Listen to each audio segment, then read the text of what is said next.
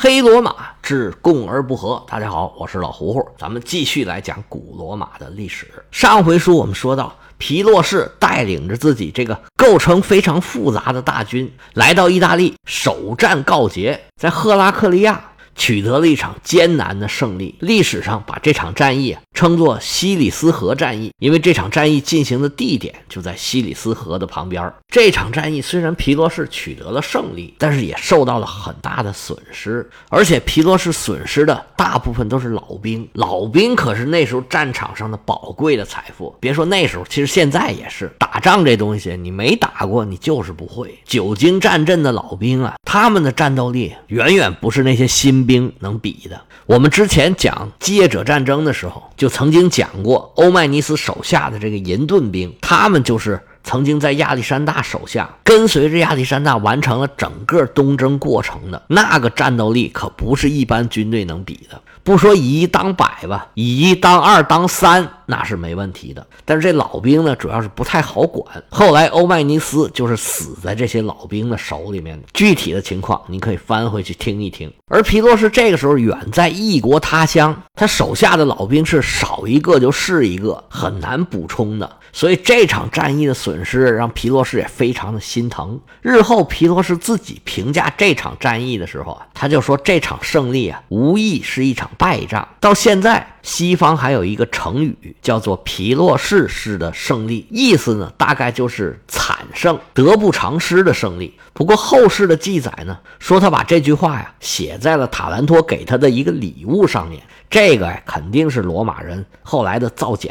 皮洛士就算真的是这么想的，他也不可能把自己的想法就这么公开的写出来，告诉天下的人。他以后还要带兵打仗呢，绝不会这么灭自己家威风的。皮洛士式的胜利还不止这一次，可以说他整个的西征过程就算是一次皮洛士式的胜利。具体的情况咱们后面慢慢再讲。不过皮洛士的这场胜利代价虽然很大，但是作用也非常的大。他在战场上审时度势、扭转战局的表现，把他的战争天才表现的淋漓尽致。这东西是实打实的，不管是自己人还是敌人，这都是看得真真的。虽然这场战役里他们的胜利很大。大程度上是靠大象出其不意的杀出来，这种战术呢不能反复使用。罗马人以前没见过大象，那知道了有大象以后，罗马人也会想办法的。不过打仗就是这样，打赢了就是打赢了，它的影响也是实实在在的。罗马人这一撤，就把整个卢卡尼亚暴露给了皮洛士，那罗马人对萨莫奈人的包围就失去了作用。这回轮到罗马的堡垒被包围了。罗马在萨莫奈山地以南，为了控制南南部地区，建了一个城，叫维努奇亚。以前曾经起过很重要的战略作用。正是这个城建好了，罗马才敢跟卢卡尼亚人翻脸。这下可好了，随着皮洛士在赫拉克利亚打了这么一个胜仗，周边的希腊城邦还有山地上的萨莫奈人都纷纷归附了皮洛士。原来罗马有驻军的这些城市啊。也都把罗马的这些驻军交给了皮洛士，而这个维努奇亚则遭到了围攻。不过这个小城啊，保持对罗马的忠诚，坚决没有投降，而且凭借险要的地形和坚固的城防，跟皮洛士周旋，还能起到一定牵制的作用。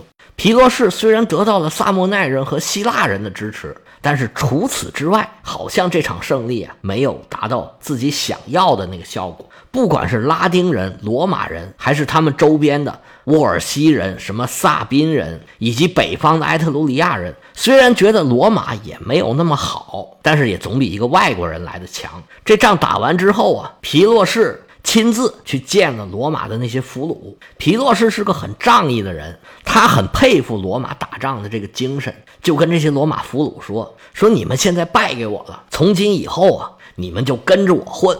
你们也看见我吧，啊，打仗这么厉害。”以后跟着我，咱们有肉吃。这种做法按照希腊的习惯呢，是顺理成章的事儿。没想到皮洛士在这儿碰了一鼻子灰，没有任何一个罗马人或者拉丁人愿意加入皮洛士的部队。看到这个情景，皮洛士吃了一惊，他是越来越明白，罗马人可没有那么好对付。现在跟他打仗的是整个一个民族，甚至好多个民族。他原来还想简单了，看来在意大利啊。不是打这么一两场胜仗就能解决问题的。在他前半生里边啊，他带的这些兵啊，要不就是他们伊比鲁斯的土兵，不过大部分是希腊人或者马其顿人。在基业者战争里头啊，这些士兵叛变来叛变去，这都是常有的事儿。谁胳膊粗力量大，我们就跟谁混，这就是以前希腊雇佣军的一套逻辑。但是他没想到。到这儿啊，罗马人给他上了一课。实际上，这就是本土作战跟异地作战这个区别所在。你在本土作战呢，只要我还没输，那就是赢；而在外国作战呢，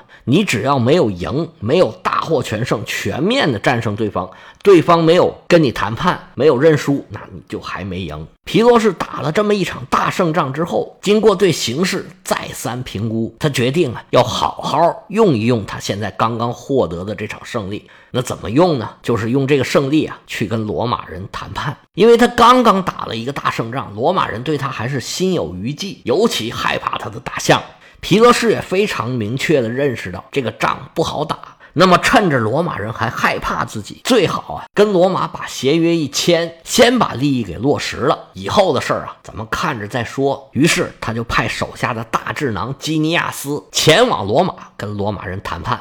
基尼亚斯来到罗马，在元老院上，汤汤汤一顿舌战群儒，跟罗马人摆明利害，说你们罗马人呢，必须跟我们议和。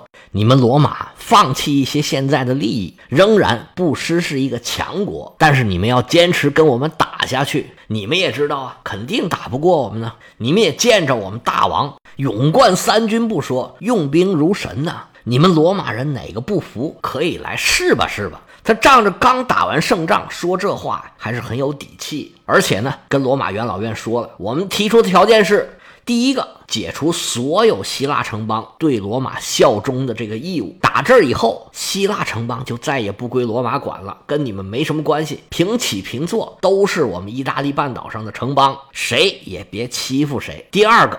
你们这么多年呢，一直在欺负人家萨莫奈人。你们把打仗得来这些土地全部要归还给人家。本来人家就是祖祖辈辈生活在那块土地上，你们给抢来算怎么回事啊？还有就是要交出重要的一些战略要地上的据点儿，就比如说现在还在跟我们对抗的这个维努西亚，还有在阿普利亚地区那个我们以前曾经提过好多次的那个卢凯里亚。罗马人只要答应我们这三个小小的条件，我们就可以就此罢兵啊，共享和平。他把条件说完了，环顾四周，看了一圈罗马的这些元老，说：“条件就是这么个条件，我今天呢就已经都摆在这儿了。你们是同意还是不同意啊？你们先商量商量吧。我呀，舟车劳顿，我要去休息休息。”说完话，袖子一甩，扭头。走了，剩下元老院里头各位元老是大眼儿瞪小眼儿，心里面都在反复权衡他给的这个条件。各位元老啊，反复商量，始终是犹豫不决。支持谈判的人说呀，说毕竟我们打了败仗了，他这个条件按理说也不是很苛刻。我们罗马得到这些堡垒、这些土地啊，也并没有多久，让我们撤回来也有他的道理。毕竟我们打败了嘛，他这要求也不过分。反对派可是坚决不答应，说我们罗马有这一天容易吗？我们有多少兄弟都死在战场上，才有今天这些成果呀？今天他就来这么一个人，上嘴皮儿一碰下嘴皮儿，我们这一下子就回到解放前了。主和的人说，这不是讨价还价吗？他提出条件，我们未必全都答应啊。你有漫天要价，我有就地还钱啊。有什么想法可以跟他们谈吗？他们哪会跟你谈呢？你没看今天来这位这口气呀？他哪是来谈判呢？他就是来发号施令。我们要接受，那就是丧权辱国呀。但是要是打也打不过人家，这不刚打败一仗吗？元老院还在犹豫不决，就见元老院外头乌乌泱泱、乌乌泱泱过来一群人，中间抬着一个担架。众位元老还在纳闷呢，这是谁呀？怎么抬着就来了？大家定睛一看，嚯！只见这位老人呢。是须发皆白，已然是双目失明，连走都走不动了。众位元老啊，都认识老人家名叫阿皮乌斯·克劳迪乌斯，第一条罗马大道阿皮亚大道正是用他的名字来命名的。修阿皮亚大道啊，已然是三十年前的事儿了。当时他还是一个监察官，后来他又当过两任执政官，现在已然是垂垂老矣，这身体是一天不如一天了。但是，一听说皮洛士的使者来访，火急火燎的就叫手下人抬着自己来到了元老院。一进来就对众位元老破口大骂：“和谈什么和谈？你们都是孬种！你们去把那个使者给我叫来，就跟他说，外国军队一天还在意大利境内，罗马就不会跟任何人谈判。”这话说的真是大义凛然，掷地有声啊！打这儿以后啊，这句话就成了罗马人的金科玉律。外国军队一日尚在意大利境内，罗马便一日不想谈判。日后在布匿战争之中，汉尼拔在意大利是连战连胜，罗马人仍然奉行这个教条，直到最后取得了战争的胜利。这话一说呀，全罗马都热血沸腾，把基尼亚斯给赶出了罗马。这位老先生虽然这么大能耐，但是这次的任务没有完成，只好悻悻地回到了皮洛士身边。在基尼亚斯出使的过程之中，皮洛士已经率兵进入了坎帕尼亚。一得到谈判破裂的消息，他马上开始进兵罗马。但是罗马人可不怕打仗，在赫拉克利亚打败了之后啊。罗马立马就开始征兵，全罗马的年轻人是争先恐后，纷纷加入了罗马大军。执政官拉维努斯带着新组建的两个军团，还有从南方撤回来的军团。这支军队啊，比赫拉克利亚的时候人数更多。不过他非常清楚皮洛士太厉害，他并不急于求战，就是远远的吊着皮洛士的军队。你朝哪个方向，那我也朝哪个方向。你停下来，哎，我也停一下。他主要的目的是要保护卡普亚。说是保护啊，其实就是不让卡普亚跟外部联络，因为卡普亚毕竟也是希腊人建的城市。皮洛士跟罗马人打过一仗之后啊，对罗马有了新的认识。这个罗马绝对不是以前希腊人口中的那个蛮族，不但纪律严明，令行禁止，而且作战勇猛，一个个都不怕死。这个仗啊，可不是那么容易打的。皮勒士从坎帕尼亚出发，一路走一路看呢。感觉以前确实是小瞧罗马了。这里不管是城市、农村、海港，都还很繁荣。虽然比希腊还是差了不少，但是也已经还很不错了。不过他这一路走啊，所到之处，每个城市都对他关门闭户，连一个投降的都没有。他一路北上，先是打下了弗雷加莱，渡过了利利斯河，大军驻扎在阿纳尼亚，这是赫尔基尼人的城市，离罗马城只有二十五公里。在他身后啊，拉维努斯带着两个新编的军团。还有在赫拉克利亚打败了的那个军团，从容不迫，远远的跟在他的后边。另外一位执政官，这个时候已经在北方跟艾特鲁里亚人重新签订了合约，回援罗马城。而罗马城这时候啊，已经任命了一个独裁官，率领预备队严阵以待。皮洛士这么一路走，也没有找到新的合作伙伴，没有一个城邦愿意投降他。这个呢，也是因为罗马的态度非常的坚决，让他的盟友很有信心。而皮洛士没有吸收到新的力量，却要面临三面夹击。这时候这仗啊，已经是没法打。在僵持了一段时间之后，眼看着冬天又要到了，皮洛士只好回兵，把自己的军队分散到了他们联盟的各个城邦，自己又回到了塔兰托。罗马人一看。哎呦，皮罗士撤走了，那行了，咱们也要过冬啊。于是罗马军队也停止了军事活动，统一在东营里过冬。只有在西里斯河战败的这支军队，被元老院命令只能搭帐篷过冬，是对他们战败的一种惩罚。公元前二百八十年的冬天，似乎就要这么平静的过去了。不过，同样是过冬，皮洛士跟罗马人的感觉可不一样。这次啊，又是埃特鲁里亚人关键时刻掉链子。本来还指望他们牵制罗马的力量，结果罗马人一来，他们马上就怂了。而从北方回援的这支军团打破了皮洛士的部署，这一年呢，就注定他空手而回。这么一来，他这些盟友当然是大失所望啊。而且为了打仗，他难免对这些盟友是横征暴敛。而且在各个城邦过冬的皮洛士的手下，他肯定不可能老老实实的待着。这些当兵的手上握着枪，难免对老百姓啊做出一些出格的举动。而皮洛士为了打仗，当然是睁一眼闭一眼。但是各处的抱怨也搞得皮洛士是不胜其烦。他正头疼呢，忽然收到消息，罗马人呢派了几个使者，说要找皮洛士谈判。皮洛士一听这事儿，哎，觉得有门儿。罗马人这是回心转意了，要是能跟罗马议和，也不失是一件好事儿。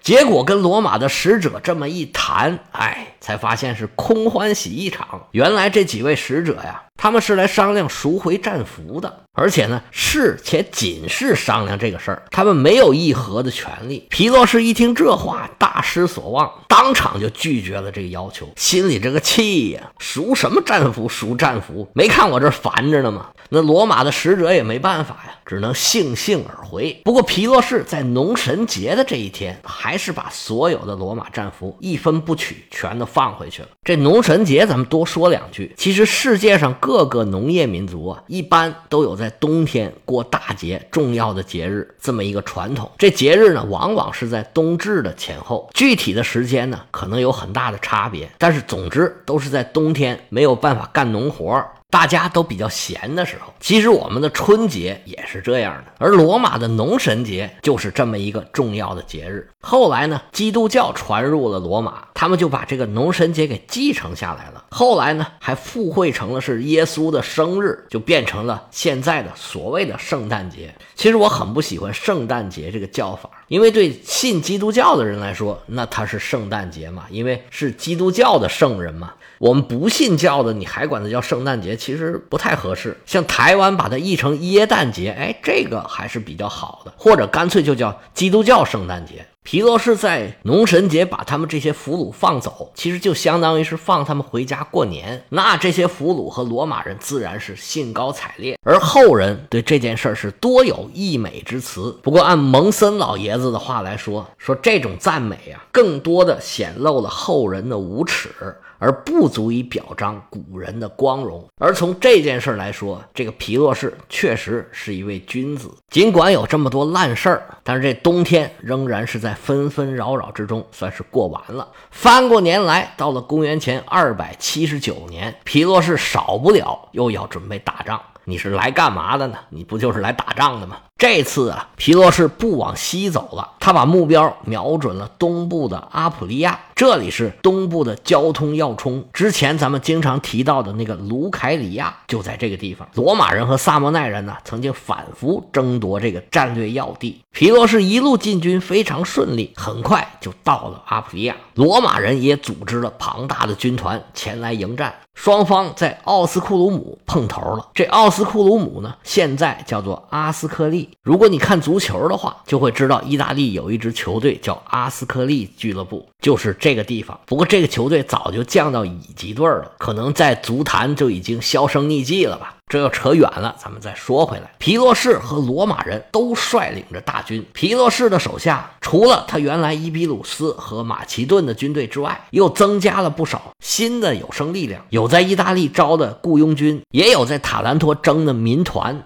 因为他们都拿着白色的盾牌，被称为白盾兵。另外啊，还有卢卡尼亚人、萨莫奈人等等吧。所有的军队加在一块儿，大概有七万人，其中伊比鲁斯和希腊人大概有。一万八千骑兵大概有八千，另外大象现在就只剩下十九头了，因为上次被扎死一头。而罗马人呢，也组织了跟他规模差不多大的一支联军，除了罗马人之外，还有拉丁人、坎帕尼亚人等等等等吧。其中罗马公民有两万人，骑兵也是八千人左右。两阵队员大战是一触即发。要知道双方的胜负如何，我们请听下回例行宣传。如果您喜欢我讲的书，麻烦您订阅、关注，用您发财那个小手给我点个赞。想要来聊历史呢，你也可以加老胡胡的个人微信：lao 老喝芜湖喝芜湖 y y l s 老胡胡的全拼，业余历史的简拼。今天到这儿吧，我们下回再见。